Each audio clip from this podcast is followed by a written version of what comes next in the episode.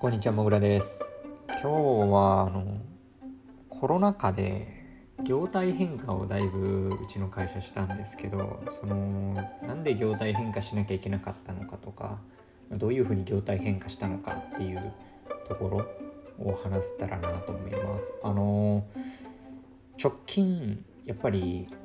量販ネット通販もう全まあ小売全体で言えることなんですけどすごい差別化が進んでてもうこの社会的に受け入れられないまあ商売というかそのあんまり得じゃないよねみたいな、えーと、小売業っていうのがあってもう徹底的に売り上げが下がってるみたいな状態になってます。逆にまあもう皆さんご存知の通り Amazon とかあんなんはまあ単純に便利と家にこもっててもできる社会にフィットした商売みたいなものは小売っていうのがすごい伸びてるなっていうのは個人的な印象ですね。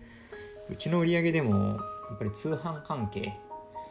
っていうのがすごい伸びててもう計画の4倍とか今やってるんですよ。逆にあの案外普通にちゃんまあちゃんとやってるって言い方はおかしいんですけどあの例年並みみたいな売り上げになってるのがあのスーパーとかホームセンターとか生活必需品とか消耗品に関わるところっていうのがこのコロナ禍でも安定した売り上げを上げているところだと思いますね。で、まあ、結局のところ私たち製造業メーカーっていうのはやっぱ売れるところに物を出していかないといけないんでそういうところにフィットしたあの、まあ、業態っていうか製造システムっていうのにしていかなきゃいけないなって最近考えててでまあ、一つちゃんとしたねそういう倉庫を構えるとか何ていうんですかね製造業って結局物作るためのところで物流するシステムっていうのが、まあ、うちの会社の場合はほとんどないんですよ。小さい会社なんで、まあ、大きい会社さんはね物流会社構えたりとかそういうのもあるんですけど。ただ中小企業であってもあのちゃんとした物流倉庫みたいなの、まあ、簡易的であったとしてもを考えて作る。っていうのでね最近掃除したりとかスペース作ってそこに倉庫入れる準備とかしてるんですけど。でやっぱり利率の問題もあって中間業者が入れば入るほどその分だけやっぱり利率は下がるんです。ただ中間業者が入るメリットっていうのもあってあの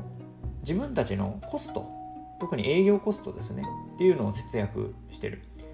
で今その中間業者をどう考えるかっていうのがすごい話題になってて結局その卸とかそういうところをどうやって有効に活用するかみたいなところも一つ焦点なんですよね。あの例え今あこの子伸びてるなと思ってるのはあの企画会社さんとかは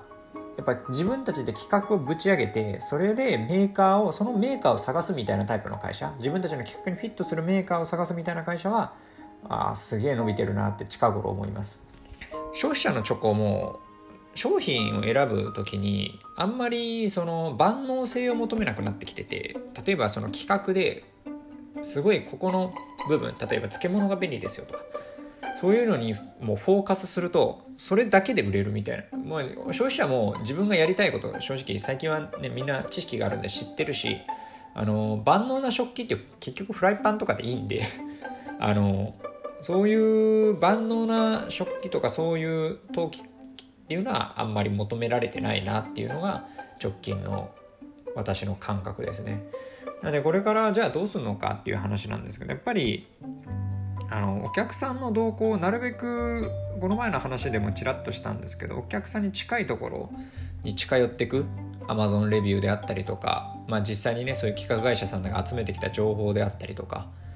そういうところをねいかに多く触るかっていうのでこれから商品構成とか売り上げが変わるんじゃないかなと思ってます。それじゃあまたさよなら。